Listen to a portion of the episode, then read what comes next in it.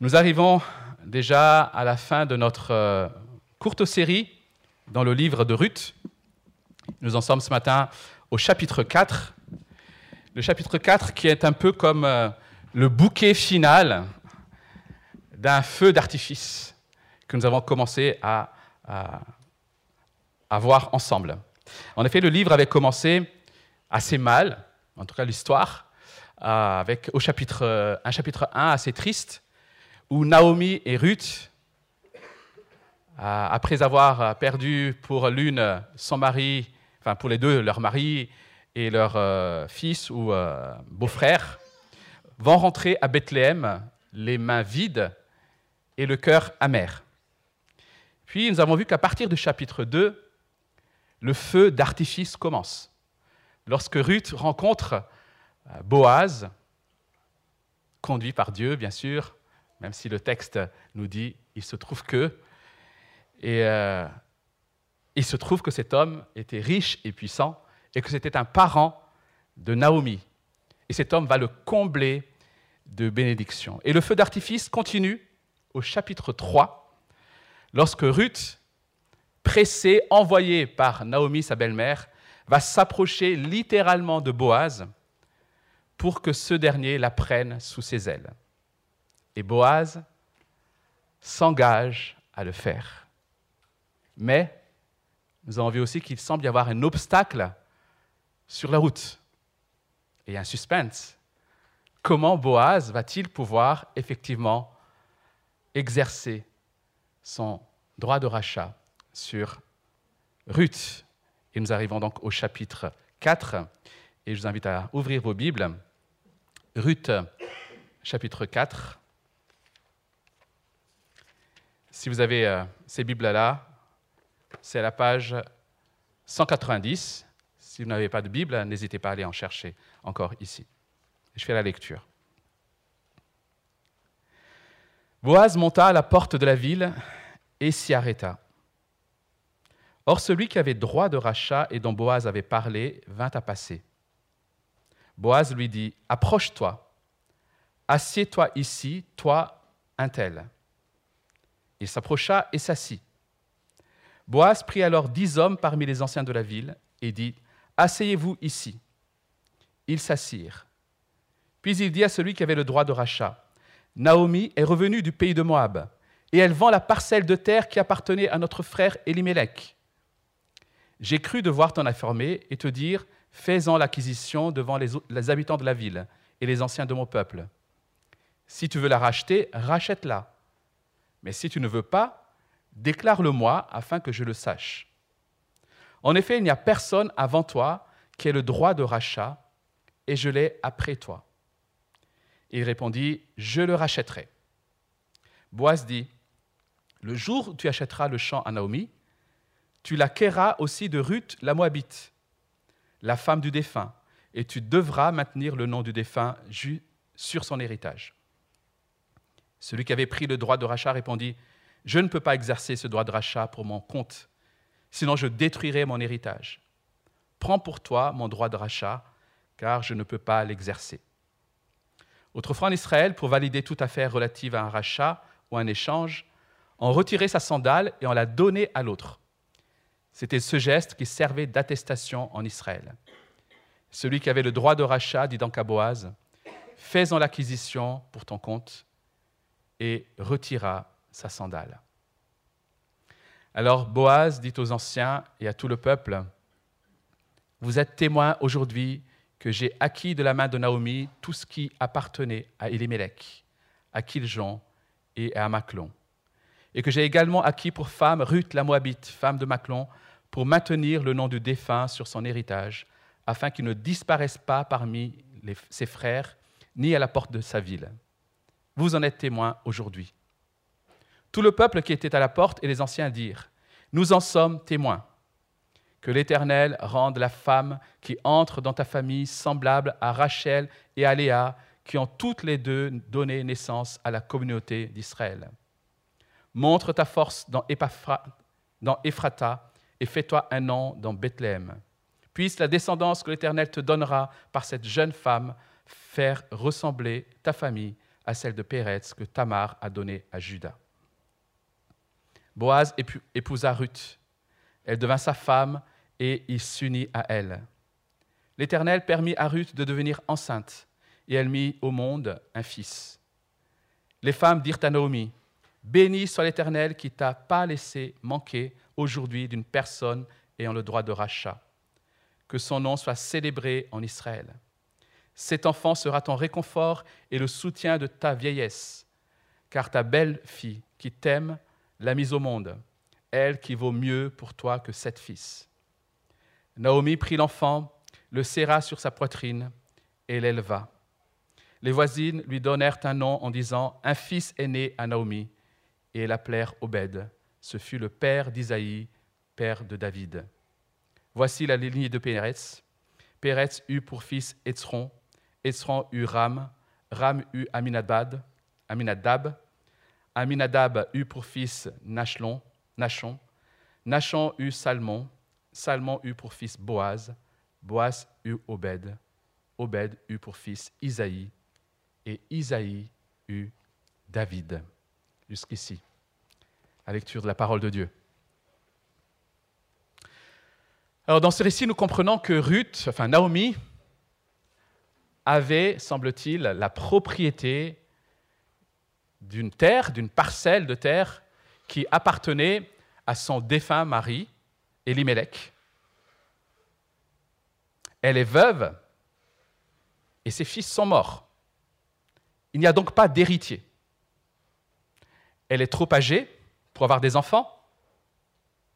Mais Ruth, elle, sa belle-fille, qui est veuve aussi, était encore en âge de pouvoir avoir des enfants. Et on a rapidement parlé de la loi de rachat qui euh, prévalait à cette époque-là, qui était donnée par Moïse, et qui permettait à un parent d'acquérir la parcelle et d'épouser Ruth dans le but de pourvoir à un héritier pour que le nom de la famille puisse persister. Un tel rachat, donc, s'accompagnait également de la responsabilité de subvenir aux besoins des veuves. Et puisque Boaz était un parent d'Elimelech, Boaz faisait partie des personnes qui pouvaient exercer ce droit de rachat.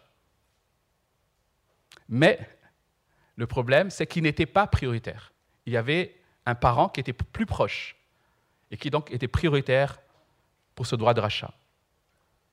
Alors cette histoire me fait penser à certains tours d'illusion. Je ne sais pas si vous avez déjà vu ces tours d'illusion, où vous savez, le, magicien brandit un foulard, et puis il le met dans, dans la paume de sa main, et puis d'un coup, il sort un mouchoir, et attaché à ce foulard, il y a plein d'autres foulards.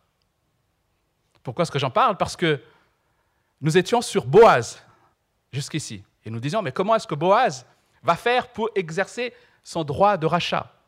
Et le chapitre 4 nous montre comment il va le faire. Mais le chapitre 4 nous montre qu'il ne va pas y avoir un rédempteur. Mais dans ce récit du chapitre 4, nous allons voir cinq rédempteurs. Alors, des rédempteurs soit directement énoncés, soit des rédempteurs sous-entendus. Et je propose de parcourir ces cinq rédempteurs. Le premier rédempteur, c'est dans les versets 1 à 6, est un individu anonyme pour parler de lui, l'auteur du récit met dans la bouche de Boaz le terme intel au verset 1. Approche-toi, assieds-toi ici, toi, intel. Comme si l'auteur ne voulait pas que le nom de cet homme soit reconnu et qu'il soit ensuite, euh, qu'on s'en souvienne par la suite. Il faut qu'il, quelque part qu'il tombe aux oubliettes. Donc on va l'appeler Monsieur Intel. Le chapitre 3 s'était terminé avec la conviction de Naomi que Boaz finaliserait la, question de la rédemption. Vous vous souvenez au chapitre 3, verset 18, il dit, ceci, Naomi qui dit, cet homme, à propos de Boaz, ne se donnera pas de repos avant de l'avoir réglé aujourd'hui. Et le aujourd'hui en question, c'est, le jour même où Boaz va, cette fois-ci, aller aux portes de la ville pour exercer son droit. Boaz était impatient, impatient de servir de rédempteur. Tout en étant impatient, il était aussi déterminé à exercer son droit exactement comme la loi le demandait. Parfois, nous voulons faire des bonnes choses, mais parfois, la finalité ou la fin justifie les moyens. Parfois, sous prétexte d'aimer ou sous prétexte de vouloir aider, nous nous permettons parfois d'aller, de sortir du cadre que Dieu fixe. Et aujourd'hui, dans notre société, c'est ce qu'on constate. La motivation de beaucoup de personnes, notamment lorsqu'on parle de sujets éthiques, la motivation que les gens donnent, c'est l'amour. Mais par amour, il faut faire ceci. Par amour, il faut accepter cela. Non. L'amour, le véritable amour, est dans le cadre que Dieu a fixé. Boaz aime Ruth et veut exercer son droit de rachat sur Ruth, mais il veut le faire exactement dans le cadre que Dieu a fixé. Il veut respecter la loi de Dieu. Boaz va donc se placer à la porte de la ville.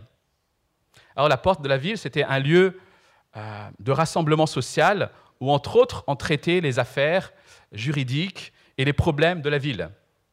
C'était aussi là que même la loi demandait à ce que les problèmes soient réglés. C'est là que se plaçaient notamment les anciens de la ville pour arbitrer les transactions commerciales et juridiques. Et c'est là aussi qu'on trouvait facilement des témoins pour ces transactions.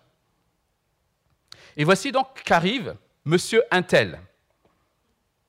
Et Boaz commence par lui brosser le tableau, le tableau d'une merveilleuse opportunité financière, trop belle pour être refusée. Et là, l'opportunité, c'est que Naomi vend la parcelle de terre qui appartenait à son mari.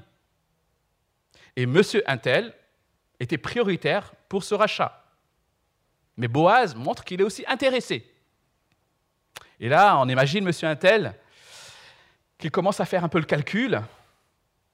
C'est sûr que ça coûte hein, de devoir racheter cette terre. Les opportunités, les risques. Hein, vous savez, on, fait tous un peu ça. Hein. Naomi était veuve, donc elle ne risquait pas d'avoir d'enfants, a priori. Donc si un tel achète les droits de propriété et qu'il n'y avait pas d'héritier du côté de Naomi, à la mort de cette dernière, c'est la famille Intel qui continuerait à hériter de cette terre. Donc ça semble plutôt pas mal. Et au verset 4, il répond, je la rachèterai, volontaire. Alors à ce moment du récit, le lecteur peut légitimement commencer à s'inquiéter. Est-ce que cette grande histoire d'amour va s'arrêter là? Ça, semblait bien finir au chapitre 3. Mais là, on a l'impression que le dénouement n'est pas comme on le voudrait. Le héros va-t-il avoir la fille? Heureusement, Boaz s'était préparé à cette éventualité. Il y avait d'autres informations à ajouter. Alors, un tel, il n'y a pas que la parcelle de terre. Il y a aussi une jeune fille, une jeune veuve, qui est en âge, elle, d'avoir des enfants. Si un tel rachète la terre, non seulement il aura la responsabilité de subvenir aux besoins des deux veuves, mais en plus, il faut qu'il épouse Ruth, qui, elle, encore une fois, est en âge d'avoir des enfants. Et l'enfant qui naîtra de cette union sera l'héritier de cette parcelle. Et la terre restera du coup dans la famille d'Elimelech. Alors vu comme ça, l'offre paraît beaucoup moins attrayante aux yeux d'un tel, si bien qu'à la fin, verset 6, je ne peux pas exercer ce droit de rachat pour mon compte. sinon je détruirai mon héritage. Ça, montre qu'il y avait certainement un coût pour lui, qui était non négligeable. Prends pour toi mon droit de rachat, car je ne peux pas l'exercer. Exit donc le premier rédempteur, un tel. Cette fois-ci, la place est libre pour notre héros Boaz, notre deuxième rédempteur. Le premier donc étant un tel. Deuxième rédempteur dans ce texte, c'est Boaz, au chapitre, euh, versets 7 à 12. Alors, si le mot rédempteur ne lui est pas directement appliqué dans ce chapitre, on a vu que c'était déjà le cas, que c'était le cas au chapitre 3 notamment. Et ici, dans les versets 7 à 12, nous allons plutôt voir comment Boaz va exercer son droit de rachat. Et le verset 7 nous informe d'une ancienne coutume qui régissait les transactions euh, à cette époque-là, notamment celui qui renonçait à son droit de rachat donnait sa sandale à l'autre, en quelque sorte, pour dire, voilà, maintenant c'est à toi. Toi, tu as le droit de rachat. Cela était public, attesté par tous les témoins. Et Boaz, lui, s'est appliqué à suivre cette coutume. Et chers amis, rappelons-nous que Boaz ne l'a pas fait pour s'enrichir. Monsieur Intel, lui, certainement a réfléchi aux opportunités et aux gains qu'il allait obtenir grâce à ce rachat. Boaz, lui, ne l'a pas fait pour s'enrichir. Il était déjà riche et puissant. S'il l'a fait, c'est tout d'abord par amour pour Dieu, pour maintenir le nom du défunt sur son héritage, afin qu'il ne disparaisse pas parmi ses frères ni à la porte de sa ville. Boaz savait que la volonté de Dieu, c'est qu'un nom israélite ne disparaisse, pas parmi ses frères. Donc Boaz voulait accomplir la volonté de Dieu pour le bien de son peuple. Et il décide donc à grands frais de racheter Naomi et Ruth. Alors bien sûr, on le sait que c'est aussi par amour pour Ruth qu'il le fait. Mais encore une fois, le texte ici semble attirer l'attention sur sa loyauté envers Dieu au-dessus de son amour pour Ruth. Alors nous avons déjà vu toutes les bénédictions que Boaz a répandues sur Ruth, mais cette rédemption officielle du chapitre 4 ouvre la porte à une bénédiction encore plus grande. Alors rappelez-vous, Ruth était une Moabite, donc faisait partie du peuple qui était ennemi du peuple de Dieu, du peuple d'Israël. Et dans la loi de Moïse, il y avait beaucoup, on va dire, d'accueil pour les étrangers. Les étrangers pouvaient généralement venir et même rejoindre le peuple de Dieu. À l'exception de qui? À l'exception des Ammonites et des Moabites. La loi stipulait clairement, Deutéronome 23, verset 4, je, vous lis, l'Ammonite et le Moabite n'entreront pas dans l'assemblée de l'Éternel, même à la dixième génération, et ce, pour toujours. Les autres étrangers pouvaient, mais les Ammonites et les Moabites ne pouvaient pas. Et Ruth était Moabite. Mais il semble clair pour tous que Ruth avait adhéré à la foi dans le Dieu d'Israël, dans le Dieu vivant et on constate ces témoins qui sont là, qui vont jusqu'à comparer Ruth à Rachel et Léa, qui sont en quelque sorte les matriarches de la nation d'Israël. Elle, la Moabite. Quelle bénédiction. Ruth et sa future descendance étaient considérées comme faisant partie intégrante de la communauté de l'alliance de Dieu, et cela grâce à la rédemption de Boaz. Boaz a fait de celles qui n'auraient jamais pu intégrer le peuple de Dieu. La loi ne le permettait pas. Et grâce à la rédemption de Boaz, Ruth faisait partie du peuple de l'Alliance. Quelle bénédiction au chapitre 2, verset 12, nous avons, vu, nous avons lu que Ruth est venue se réfugier sous les ailes de Dieu. Mais nous voyons ici que c'est à travers son peuple que Dieu va lui accorder ce refuge, à travers Boaz et plus largement à travers son peuple. Chers amis, Dieu est le rédempteur ultime, mais Dieu utilise son peuple pour racheter celles qui avaient besoin de rédemption. Parce que Dieu avait racheté son peuple, il s'attendait à ce que son peuple se comporte comme un rédempteur pour les autres. Parce que Boaz fait partie de ces rachetés, Dieu attend à ce que Boaz se comporte comme un rédempteur pour les autres. Si nous faisons partie des rachetés de Dieu, Dieu s'attend à ce que nous exercions aussi un rôle de rédempteur, d'une certaine manière, envers les autres. Et quand je dis un rôle de rédempteur, nous ne pouvons pas sauver les autres, mais nous pouvons témoigner, être les ambassadeurs de la compassion de Dieu envers les autres. Chers amis, c'est notre devoir, c'est notre identité. Nous sommes rachetés pour être les ambassadeurs de la rédemption, pour être les témoins vivants de cette rédemption auprès de ceux qui sont opprimés et qui ont tant besoin d'être rachetés. Boaz connaissait la loi de Dieu, mais il ne s'est pas contenté de la connaître, il a tout fait pour honorer Dieu jusqu'à se sacrifier pour racheter Ruth.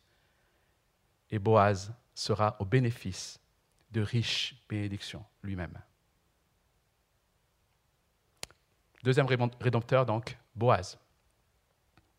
Troisième rédempteur, alors là, on, on arrive vers des rédempteurs moins évidents dans le texte. Le troisième rédempteur, c'est dans les versets 13 à 17. Le verset 13 résume en quelques mots, semble-t-il, une longue période de temps, puisqu'il est dit Boaz épousa Ruth, elle devint sa femme, il s'unit à elle, et l'Éternel permit à Ruth de devenir enceinte et elle mit au monde un fils. Donc il se passe au minimum neuf mois dans cette phrase. Alors pourquoi je dis ça? Parce que quand on comprend cela, on comprend donc que le aujourd'hui du verset 14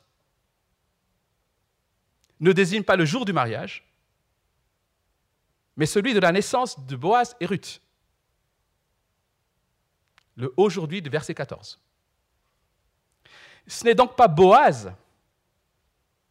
mais l'héritier qui est désigné en tant que rédempteur dans ce verset. C'est donc Obed qui est le troisième rédempteur dans notre récit. Quand ceux qui bénissent Naomi lui disent, Dieu t'a donné aujourd'hui un rédempteur, ils le disent après le verset 13 où il dit que un héritier est né. Et d'ailleurs, il continue en disant que cet enfant sera le soutien de ta vieillesse. Naomi était retournée à Bethléem vide et amère. Et elle sera comblée de joie par Dieu qui va lui donner ce rédempteur Obed, qui sera son réconfort et le soutien de sa vieillesse. Verset 15. Mais Obed était aussi un rédempteur dans le sens où il est l'héritier. Sans héritier, le nom de la famille serait perdu dans la nuit des temps. Donc grâce à Obed, le nom est préservé.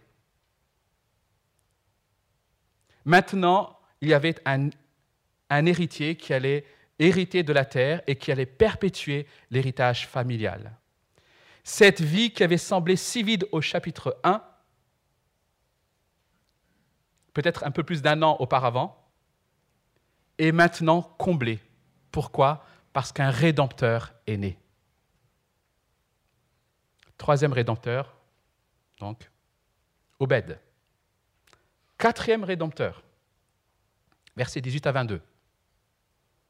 Alors le quatrième rédempteur n'est pas spécifiquement nommé comme tel ici.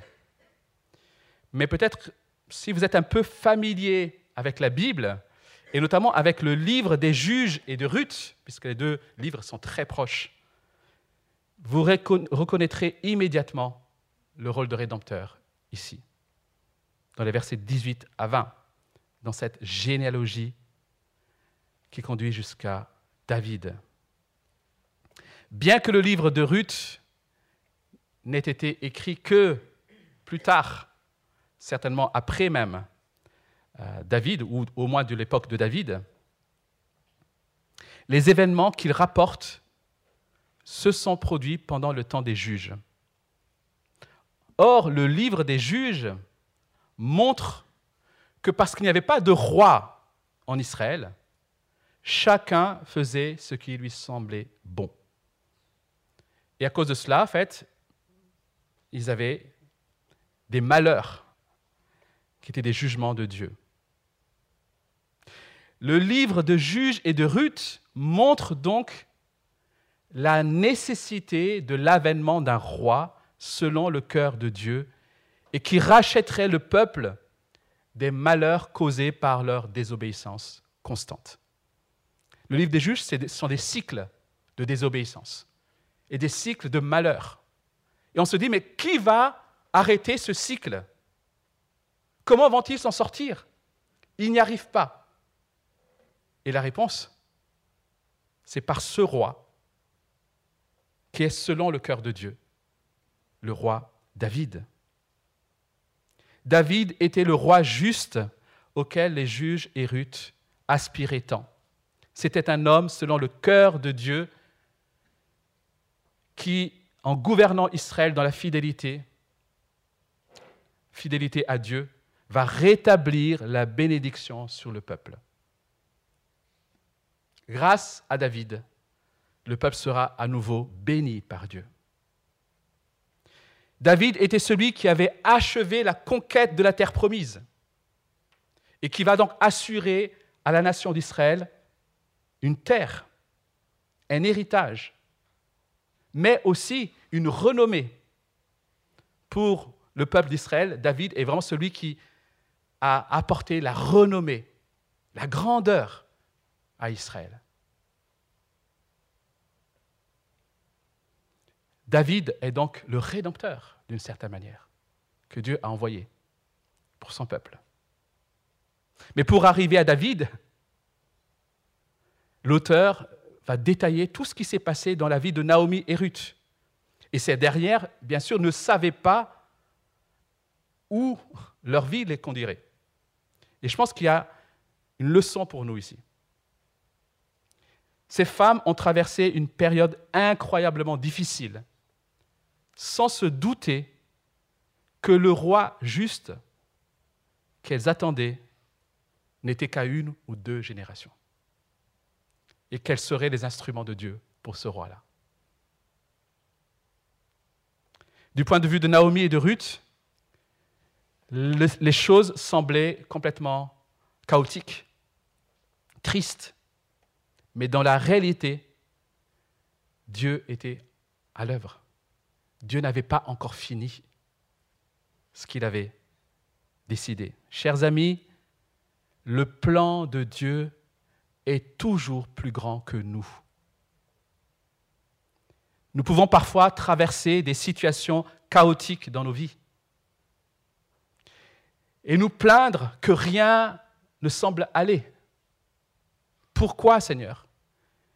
Et notre prière pour Dieu, c'est, s'il te plaît, enlève ça de là tout de suite. Maintenant. Et ici, ici et maintenant. Mais nous devons nous rappeler que Dieu a une vision beaucoup plus large, beaucoup plus lointaine, beaucoup plus longue que la nôtre. Souvent, et je dirais même habituellement, nous ne voyons pas la fin. Nous ne voyons pas ce qui se passera après. Mais Dieu, lui, la voit. Et il travaille toutes choses pour l'accomplissement de son plan parfait. Et il veut faire de toi un instrument pour l'accomplissement de ce plan-là, même si tu ne comprends pas ce qui t'arrive. Ruth veut nous apprendre à faire confiance à Dieu, même lorsque la vie ne semble pas aller comme on le voudrait. Dieu sait ce qu'il fait. Et un jour, nous contemplerons avec lui toute l'œuvre qu'il aura accomplie et nous serons heureux et joyeux et fiers d'avoir été utilisés pour l'accomplissement de ce plan-là. Soyons fidèles, même lorsque c'est difficile. Et enfin, dernier rédempteur, le rédempteur ultime. Parce que l'histoire de la rédemption ne s'arrête pas à David dans la Bible. David est en réalité une préfiguration d'un plus grand, d'un ultime rédempteur. Un autre rédempteur, dont le nom n'est pas mentionné dans ce texte et qui n'est pas connu de l'auteur de ce livre, mais qui viendra en tant que descendant de David. Comme Boaz, ce rédempteur est issu aussi de la tribu de Juda. Comme Boaz, ce rédempteur est aussi né à Bethléem. Mais ce rédempteur est plus grand que Boaz. Parce que ce rédempteur ne rachète pas une femme. Ce, rédempteur se rachète un peuple tout entier. Il s'agit, vous l'aurez compris, de Jésus-Christ, qui est l'héritier du trône de David et qui est venu racheter un peuple pour lui-même par sa mort et sa résurrection. Chers amis, si l'auteur de ce livre, comme je l'ai dit, cherche à pointer sur David, le Saint-Esprit, dans ce récit, veut diriger nos cœurs vers le Seigneur Jésus-Christ et sa grande œuvre de rédemption. Et je trouve remarquable, ce que je trouve remarquable dans, dans la Bible, c'est qu'on a plein de versets qui nous parlent de la loi de rachat, mais le seul exemple d'exercice de rédemption qu'on a, dans toute la Bible, enfin dans l'Ancien Testament, c'est Boaz. Comme si cette loi de rachat même était une préfiguration annoncée Jésus-Christ. Et Boaz, quelque part, est l'image type d'une merveilleuse rédemption. Je trouve ça incroyable la manière dont la Bible a été inspirée. Cette histoire préfigure en effet l'œuvre de Jésus en tant que rédempteur, et ce de plein de manières. Mais je propose juste pour en finir d'en voir trois. Premièrement, la rédemption accomplie par Boaz était complète. Boaz s'est assuré de suivre le protocole à la lettre. Il a accepté de payer tout le prix que la loi exigeait, et va même au-delà de la loi. De même, la rédemption que Christ a opérée sur la croix, chers amis, était complète. Tout est accompli. La Bible dit que nous avons été créés pour Dieu, mais nous avons choisi de décider par nous-mêmes de ce qui était bien et mal. Nous avons décidé de suivre et de vivre selon nos propres désirs. Et en faisant cela, nous avons renié Dieu en tant que Dieu. Nous l'avons profondément offensé. Mais Dieu étant juste, cette offense contre lui doit être condamnée. Nous devons payer pour nos fautes. Ou alors, il faut que quelqu'un d'autre paye pour nous et exerce son droit de rachat pour nous. Mais personne ne peut le faire. Monsieur Intel n'a pas pu le faire. Personne ne peut le faire parce que le coût est trop élevé. Un débiteur ne peut pas rembourser la dette d'un autre débiteur. Or, tout, tout être humain est débiteur devant Dieu. La seule solution, c'est que Dieu lui-même vienne en la personne de Jésus-Christ, sans jamais pécher, et donc sans dette. Lui seul a pu nous racheter de nos péchés.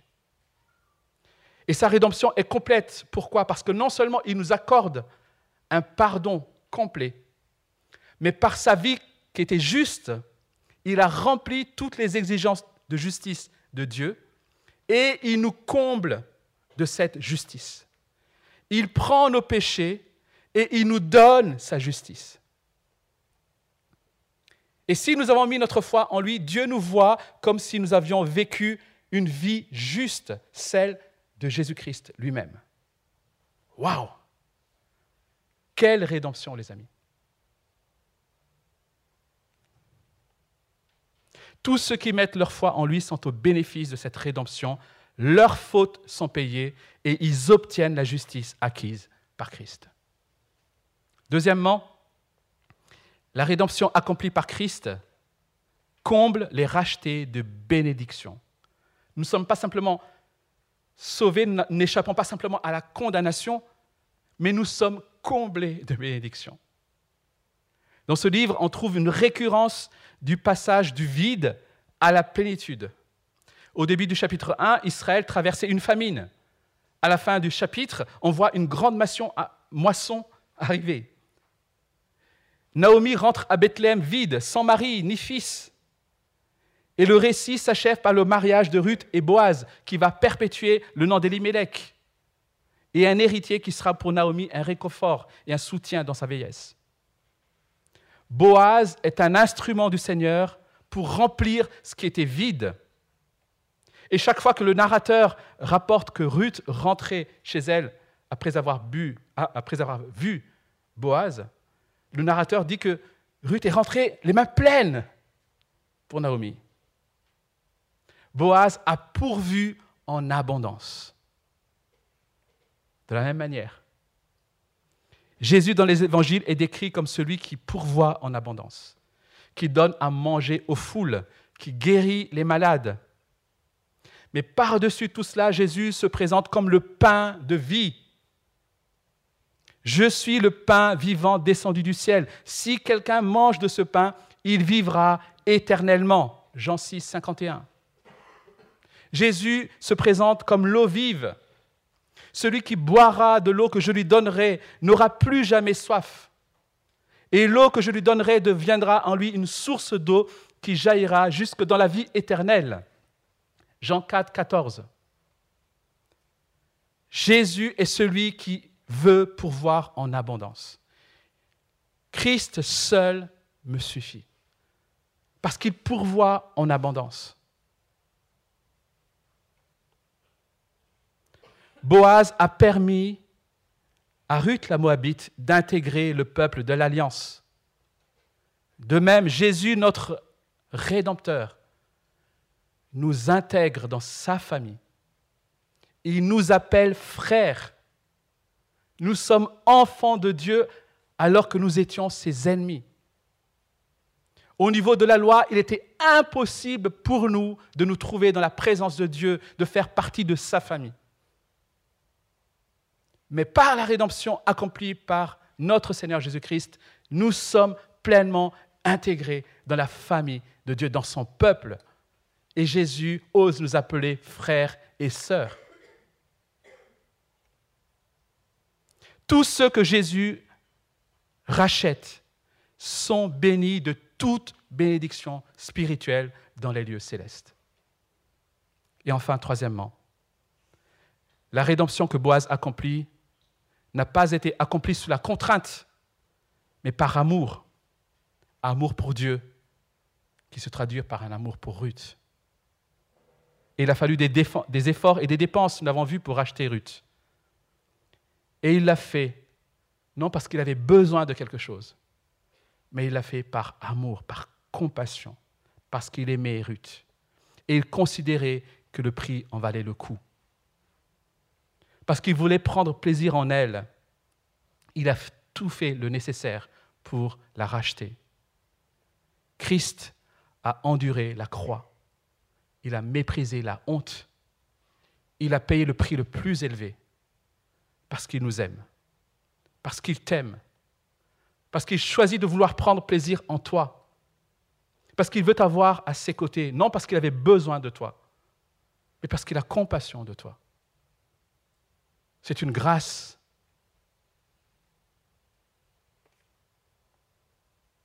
Jésus a aimé le peuple pour lequel il est mort. Jésus aime le Père qu'il a désigné comme Rédempteur.